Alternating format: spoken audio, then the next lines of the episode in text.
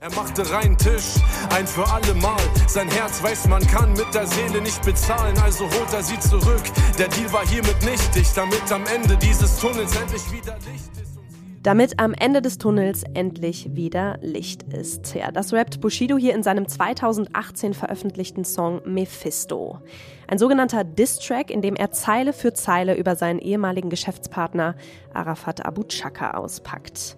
Und es gab ja nicht nur diesen Song, den Rap-Fans kennen, sondern vor allem einen Gerichtsprozess, den wahrscheinlich fast jeder mitbekommen hat. Und da wurde heute nach dreieinhalb Jahren und 114 Verhandlungstagen das Urteil verkündet. 81.000 Euro Geldstrafe für Abu Chaka und von den Hauptvorwürfen wurde er freigesprochen. Für wen der beiden strahlt also das Licht am Ende des Tunnels jetzt heller? Darüber sprechen wir heute mit meinem Kollegen aus der Gesellschaftsredaktion, Sebastian Eder. Der hat das Ganze intensiv verfolgt und war bei der Urteilsverkündung in Berlin heute dabei. Und danach hören wir vom Strafrechtsprofessor Martin Heger, wie verhältnismäßig Prozess und Urteil waren und ob es der Staatsanwaltschaft gelungen ist, damit ein Exempel gegen organisierte Kriminalität zu statuieren. Heute ist Montag, der 5. Februar. Mitgearbeitet haben Anna Hartmann und Andreas Krobock und ich bin Kati Schneider. Schön, dass Sie dabei sind.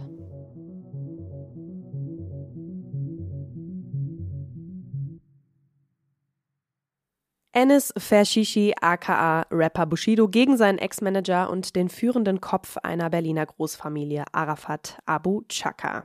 Ja, diesen ewig langen Prozess und das Urteil wollen wir jetzt zuerst mal ein bisschen näher beleuchten. Und ich sage direkt Hallo nach Berlin, Sebastian Eder. Hallo, schönen guten Nachmittag. Sebastian, du bist gerade noch im Gericht. Wir haben es eben schon lesen können. Das Urteil wurde verkündet. 81.000 Euro Geldstrafe für Abu Chaka und von den Hauptvorwürfen wurde er freigesprochen. War das zu erwarten? Ähm, also ich kann jetzt mal ganz arrogant sagen, äh, ich habe es ungefähr so erwartet. ähm, aber es wurde ja von der Staatsanwaltschaft äh, was ganz anderes gefordert, nämlich über vier Jahre Haft für, für Arafat mhm. Abu Chaka. Die hat dann nämlich eben ziemlich massive Vorwürfe gegen ihn erhoben und hat auch bis zuletzt daran festgehalten, obwohl eigentlich wirklich in dem Prozess relativ deutlich klar war, dass diese Vorwürfe einfach in der Härte nicht nachzuweisen sein werden. Aber sie hat sich da so ein bisschen dran festgebissen, würde ich sagen, und äh, ja, hat jetzt da ein bisschen eine Bauchlandung hingelegt. Ja, darüber sprechen wir gleich nochmal genauer. Du hast den Prozess ja über diese mehr als drei Jahre ja jetzt äh, verfolgt. Sind dir bei der Urteilsverkündung ja bestimmte emotionale oder überraschende Momente aufgefallen? Ähm, also bei der Urteilsverkündung muss man sagen, dass eigentlich alle Beteiligten ziemlich angespannt waren. Ich habe davor auch mit so ein bisschen ein paar Leuten aus dem Umfeld von Arafat Abu Chaka gesprochen, die meinten, dass er schon äh, ein etwas mulmiges Gefühl gehabt hätte, gerade wegen dieser, dieser hohen Forderungen der Staatsanwaltschaft. Ähm, also es war auch nicht so, dass dann irgendwie großer Gefühlsausbruch kam, als er dann freigesprochen wurde, ähm, sondern man hat schon gemerkt, dass, glaube ich, da eher auch, als er dann rauskam, hat er auch nochmal geschimpft oder auch schon vorher, dass da schon auch eine große Wut ist und er sich da sehr ungerecht behandelt fühlt. Mhm. Ähm, ich weiß nicht, die ist jetzt, glaube ich, durch diesen Freispruch nicht unbedingt kleiner geworden, sondern da sieht er sich natürlich auch daran bestätigt. Ja, und Bushido selbst war auch heute da? Nee, Bushido selbst war nicht da. Der hat ja als Zeuge ausgesagt an 25 Tagen. Ähm, aber das heute hat er sich erspart und es war, glaube ich, auch besser so, weil er nicht sehr gut wegkam in der Urteilsbegründung des Richters, wo es eben dann auch viel um, um dessen Glaubwürdigkeit ging. Und äh, die hat der Richter jetzt nicht als sehr hoch bewertet. Mhm. Ja, äh, lass uns doch da nochmal genau ansetzen. Wir müssen natürlich auch nochmal einen kurzen Moment zurückspulen. Fass uns doch mal zusammen, worum ging es denn ursprünglich in diesem Prozess und wie ging es dann weiter? Ähm, es ging eben ursprünglich darum, dass äh, Bushido und Abu Chaka, äh, die haben ja beide sehr lange zusammengearbeitet. Bushido als Rapper, Arafat Abu Chaka als dessen Rücken, wie man es dann genannt hat. Also er war der starke Mann im Hintergrund, mhm. der eben vor allem bei Konflikten mit anderen Rappern dann in Erscheinung trat und bei denen angerufen hat oder angeblich auch mal Leute vorbeigeschickt hat ähm, und so weiter. Und das hat dann eben auch diesen gefürchteten Ruf von Bushido als großen Gangster-Rapper ähm, gefestigt. Ähm, genau, und dann aber irgendwann hat Bushido gesagt, er möchte nicht mehr mit ihm zusammenarbeiten. Äh, und dann kam es eben zum Streit. Bushido sagt, dass ihn Abu Chaka dann eben erpresst haben soll, eingesperrt, mit einer Flasche beworfen ähm, und so weiter. Und er stellt das eben so dar, da hat das so dargestellt, als wäre er eigentlich von Anfang an ein Opfer von Abu Chaka gewesen und, und wie in einer Zwangsehe dem ausgeliefert. Aber ja, wenn man sich ein bisschen mit der Szene auskennt, ist das schon von Anfang an recht fragwürdig gewesen, weil er eben eigentlich immer sehr offensiv auch diese Partnerschaft genutzt hat, um eben andere Rapper einzuschüchtern oder klein zu halten. Ja, wie, wie lauteten denn eigentlich die Hauptvorwürfe jetzt gegen Abu Chaka? Also juristisch war das dann, äh, ich glaube, schwere räuberische Erpressung, schwere Körperverletzung, ähm, Beleidigung und dass er ihn eben eingesperrt haben soll. Also das eigentlich zentrale Ding war dann ein Treffen in einem Büro von Abu Chaka. Ähm, da soll es dann eben um diese Trennung gewesen sein und da sagt Bushido, die Tür war abgeschlossen und er wurde dann eben auch körperlich angegangen und beschimpft und bedroht. Ja. Ähm, lange wurde ja auch über unerlaubte Tonaufnahmen äh, gesprochen. Da ging es ja dann um dieses Treffen.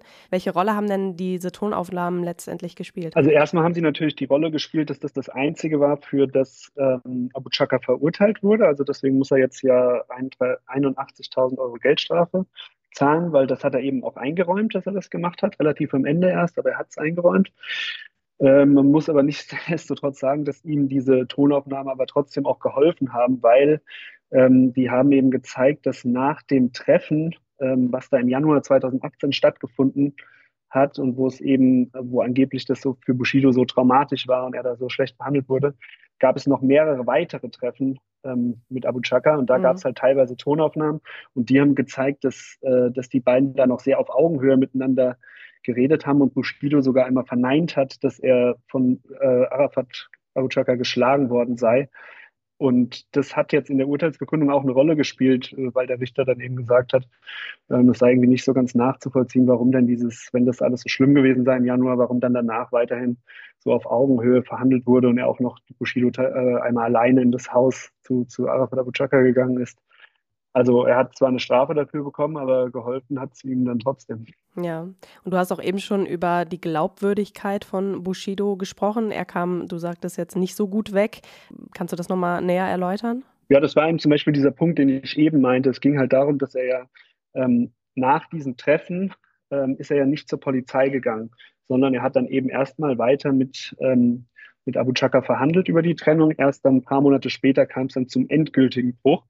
Und da hat Bushido dann auch einem Anwalt von dem Streit erzählt, der erstmal der Schweigepflicht unterlag, aber der dann auch ausgesagt hat hier. Und ähm, da hat er halt immer noch nicht von diesen angeblichen Übergriffen erzählt. Und er hat auch dann im Herbst, da ähm, hat er dann sich an die Polizei gewendet und gesagt, ähm, dass ihn irgendwie ein gemeinsamer Bekannter gewarnt habe, dass der Abu Chaka einen Angriff auf ihn plane. Mhm. Und da hat er aber immer noch nicht gesagt, dass er da äh, angeblich so schlimm behandelt wurde, sondern das hat er dann erst im Januar 2019 gesagt angeblich, weil er dann irgendwie die Bedrohung für seine Familie als zu groß angesehen hat. Aber da hat der Richter gesagt, die hätte er ja dann auch schon im Herbst äh, als so groß ansehen können, wo er ja da schon gewarnt wurde vor, vor diesen angeblichen Übergriffen. Ja. Wie sieht es denn jetzt eigentlich mit so einer Haftentschädigung für Abu Chaka aus? Die stand ja nämlich im Falle einer Geldstrafe auch im Raum, die er, er jetzt bekommen hat. Er hat ja, glaube ich, 2019 war das, ein paar Wochen in U-Haft gesessen, ne? Genau, das war dann auch der Zeitraum ungefähr, wo Bushido ausgesagt hat. Äh, und diese Haftentschädigung bekommt er. Also das war Teil des Urteils. Hm. Jetzt hat der Prozess ja schon fast ungewöhnlich lang gedauert. Äh, wurde das in irgendeiner Form heute thematisiert? Ja, das wurde auch ähm, bei, ich glaube, der Strafe beziehungsweise der Nichtstrafe für Yasser Abu Chaka, einen der Brüder von Arafat, der mit angeklagt war, ähm, wurde das erwähnt, weil der wurde wegen einer falschen eidesstaatlichen Versicherung verurteilt, aber hat keine Strafe bekommen. Und das wurde eben unter anderem damit begründet, dass der, ähm, dass der Prozess eben auch übertrieben lang gewesen sei. Hm, jetzt wurden aber ja auch weitere Brüder von Abu Chaka ähm, angeklagt. Ne? Also denen wurde ja auch was vorgeworfen. Wie sieht es jetzt da genau aus? Ja, also genau, es waren insgesamt vier. Äh, es gab diesen, diesen einen, den ich eben erwähnt habe, der eben für die eidesstaatliche Versicherung die falsche verurteilt wurde. Die anderen beiden wurden komplett freigesprochen. Okay, Sebastian, zum Schluss. Du hast jetzt eben schon gesagt, für Bushido sah es jetzt nicht ganz so gut aus, weil er als nicht ganz so glaubwürdig rübergekommen ist. Ähm, und du hast auch gesagt, dass Abu Chaka ziemlich angespannt war. Aber wer kann denn heute eher aufatmen von den beiden? Ja, ganz definitiv Arafat Abu Chaka. Also für Bushido war das eine ziemliche Katastrophe jetzt, glaube ich, dieses Urteil. Und für, für Arafat Abu Chaka hätte es kaum besser laufen können heute. Mhm. Glaubst du, dass es in der Szene noch irgendwie weiteres nach sich ziehen könnte? Och, glaube ich nicht. Der Bushido hat sich ja zurückgezogen nach Dubai. Der Arafat Abu Chaka hat jetzt auch nicht mehr so viel mit Musik zu tun. Also ähm, auf, die, auf die Musikszene hat das jetzt, glaube ich, keine, keine Auswirkungen mehr. Mhm. Und äh, Bushido genießt aber ja immer noch Polizeischutz. Kann man sagen, wie es darum dann weitersteht? Ähm, das weiß ich gar nicht, ob er den noch genießt. Also er genießt ihn auf jeden Fall nicht, wenn er in Dubai ist. Ähm, genau, weil, aber, aber er geht jetzt ja zum Beispiel auch in Deutschland auf Tour. Ähm, da bin ich mir gar nicht ganz sicher, wie das ist, ob er jetzt wirklich immer noch Polizeischutz hat. Das, das müsste man noch mal rausfinden. Aber der war in letzter Zeit auch ziemlich viel in Deutschland unterwegs und da hatte er eigentlich ja. keinen Polizeischutz. Er hat sich ja absurderweise mittlerweile schon wieder mit äh, anderen Mitgliedern anderer Clans ähm, eingelassen und präsentiert sich auch mit denen auf, auf Instagram teilweise. Remo-Clan, ne? Der zwischenzeitlich war ja auch mal bei Ashraf Remo, genau. Ähm, aber das ist auch schon wieder vorbei. Ähm, und jetzt ist er eben wieder bei den nächsten Jungs. Und ja, also es, es wirkt nicht so, als fühlt er sich noch sehr bedroht durch Abu Chaka. Auch ein bisschen, bisschen widersprüchlich, oder? Was würdest du sagen? Ja, durchaus. Also bleibt auf jeden Fall spannend, würde ich sagen. Sebastian, du bleibst dran. Du hast auch einen Text heute für Faznet geschrieben, schreibst auch sicher was für die Zeitung und wir oder die Hörer können das dann lesen. Ja, da freue ich mich. Dankeschön für das Gespräch. Ich danke dir. Ja, das die ersten Einschätzungen von meinem Kollegen Sebastian Eder. Über die Relevanz dieses Urteils und die Verhältnismäßigkeit auch des Prozesses will ich jetzt noch mal näher mit jemandem sprechen, der es wissen muss. Martin Heger ist Professor an der Humboldt-Uni in Berlin, unter anderem für Strafrecht, Strafprozessrecht und europäisches Strafrecht. Hallo, Herr Professor Heger. Hallo. Herr Professor Heger, Sie haben die Urteilsverkündung heute auch verfolgt. Haben Sie mit diesem Strafmaß gerechnet? Ja und nein. Es überrascht mich nicht wirklich. Äh, es überrascht mich deshalb nicht wirklich, weil zumindest das sich hinziehen des Prozesses mir schon zeigte, dass es die Wahrheitsfindung da nicht so ganz leicht ist. Und dann gilt ja in einem Strafprozess in dubio pro reo im Zweifel für den Angeklagten. Das heißt, alles, was man nicht beweisen kann, gerichtsfest beweisen kann, äh, führt zu einem Freispruch. Und dieser letzte Punkt, dieses Aufnehmen von Tonbändern, äh, das war äh, letztlich strafbar. Das war aber klar, denn das hatte der Hauptangeklagte ja auch schon eingeräumt. Dafür, wenn es dabei bleibt und man den Rest nicht beweisen kann, dann bloß eine Geldstrafe gibt, das hat mich nicht überrascht. Hm. Jetzt waren ja einige Beobachter der Meinung, dass die Strafe gegen Abu Chaka von der Staatsanwaltschaft viel zu hoch angesetzt wurde. Fast schon absurd hoch, ne? Viereinhalb Jahre ähm, Gefängnisstrafe. Sind Sie auch der Meinung? Mir erschien dies auch sehr, sehr hoch. Ich muss nun zugeben, da ich ja nicht dem gesamten Prozess gefolgt habe, kann ich nicht sagen, ob nicht doch irgendwo irgendetwas Verstecktes dafür gesprochen hat. Das, was in den Medien kommuniziert wurde und auch öffentlich diskutiert wurde, nicht. Ähm, in der Tat scheint es da ja ein Vorkommnis gegeben zu haben, Streit, vielleicht ein Einsperren über kurze Zeit, vielleicht einen Flaschenwurf mit einer Plastikflasche, äh, das alles klingt jetzt nicht sehr dramatisch. Dafür wären viereinhalb Jahre Gefängnis sicherlich der oberste Rand des überhaupt Denkbaren wahrscheinlich auch schon drüber hinaus. Deshalb war ich sehr überrascht, dass die Staatsanwaltschaft so viel verlangt hat. Andererseits aber auch nicht, denn natürlich sieht die Staatsanwaltschaft auch, dass man einen Prozess extrem in die Länge gezogen hat, um wirklich auch jeden Promizeugen noch seine, seinen Auftritt zu gönnen.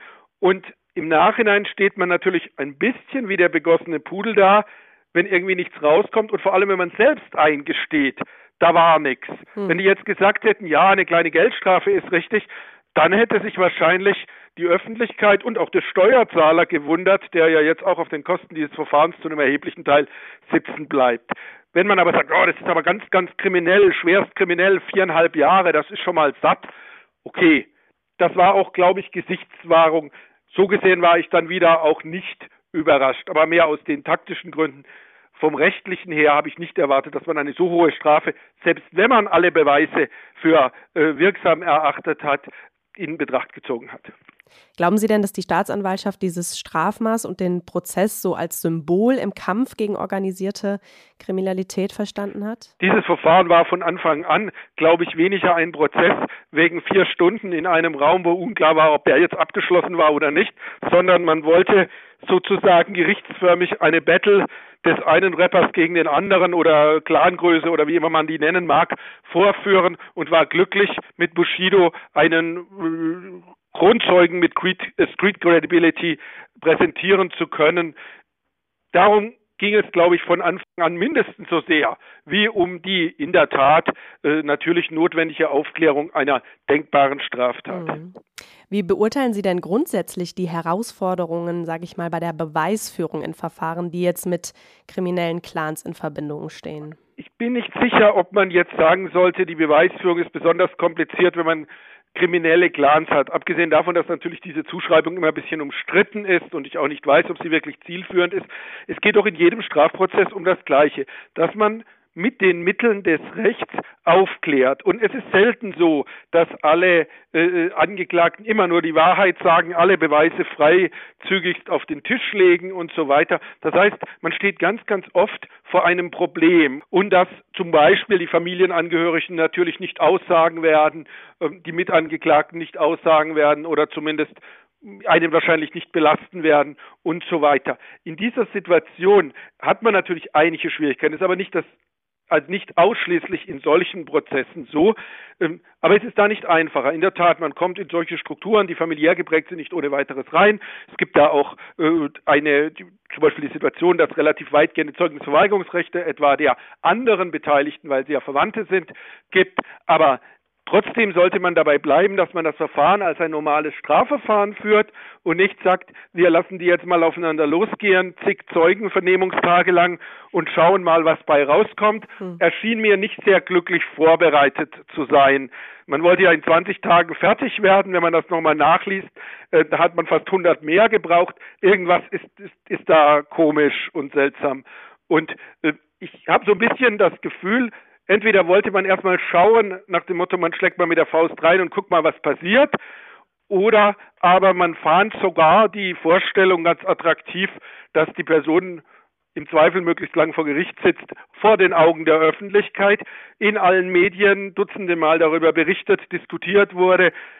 Wenn man jetzt die, äh, die, die Kommentarspalten sieht, sieht man ja schon jetzt wieder, dass dann viele ihren äh, letztlich äh, hier quasi Schuldvorwürfe in öffentlichen Medien gegen äh, die jetzt mehr oder weniger freigesprochenen Personen loslassen.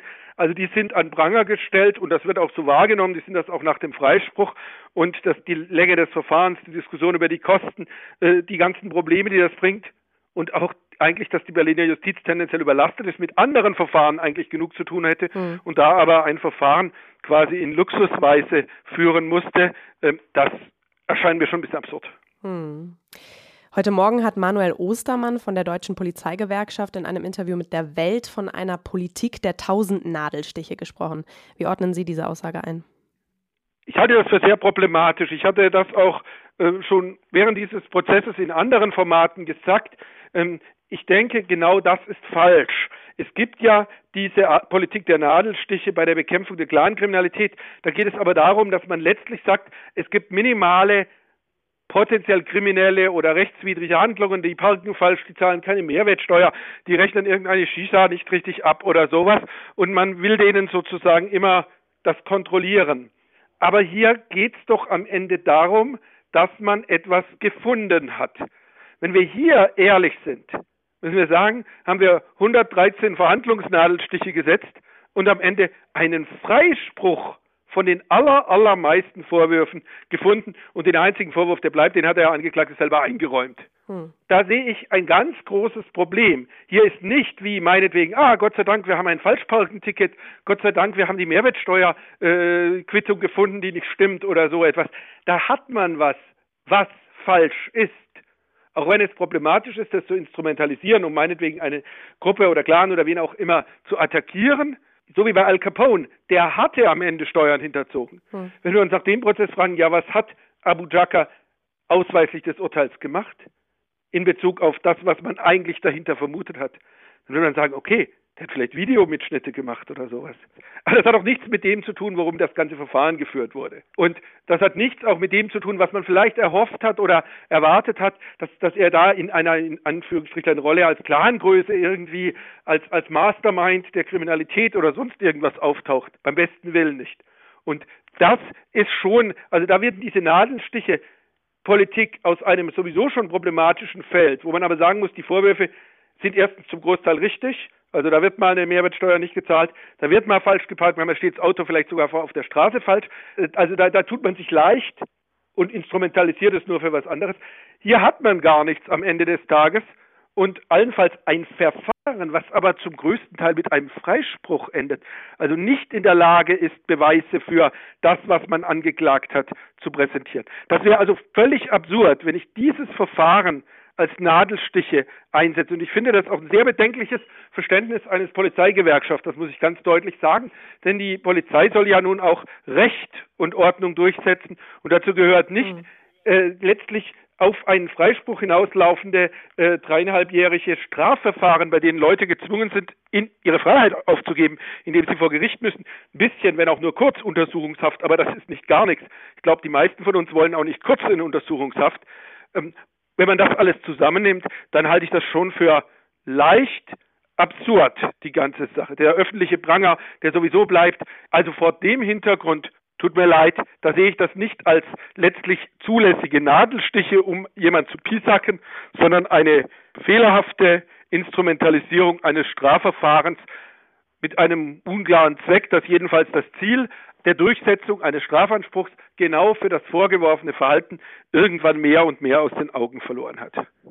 Letzte Frage. Welche Verbesserungsvorschläge haben Sie denn, Herr Professor Heger, für die rechtliche Handhabe von Fällen, die eben mit Clankriminalität in Verbindung stehen?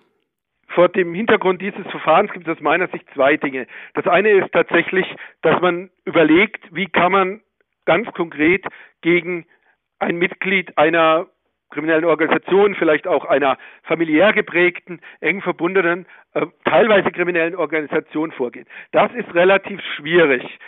Da muss man letztlich Ermittlungsmethoden einsetzen, wie etwa Telefonüberwachung und so weiter.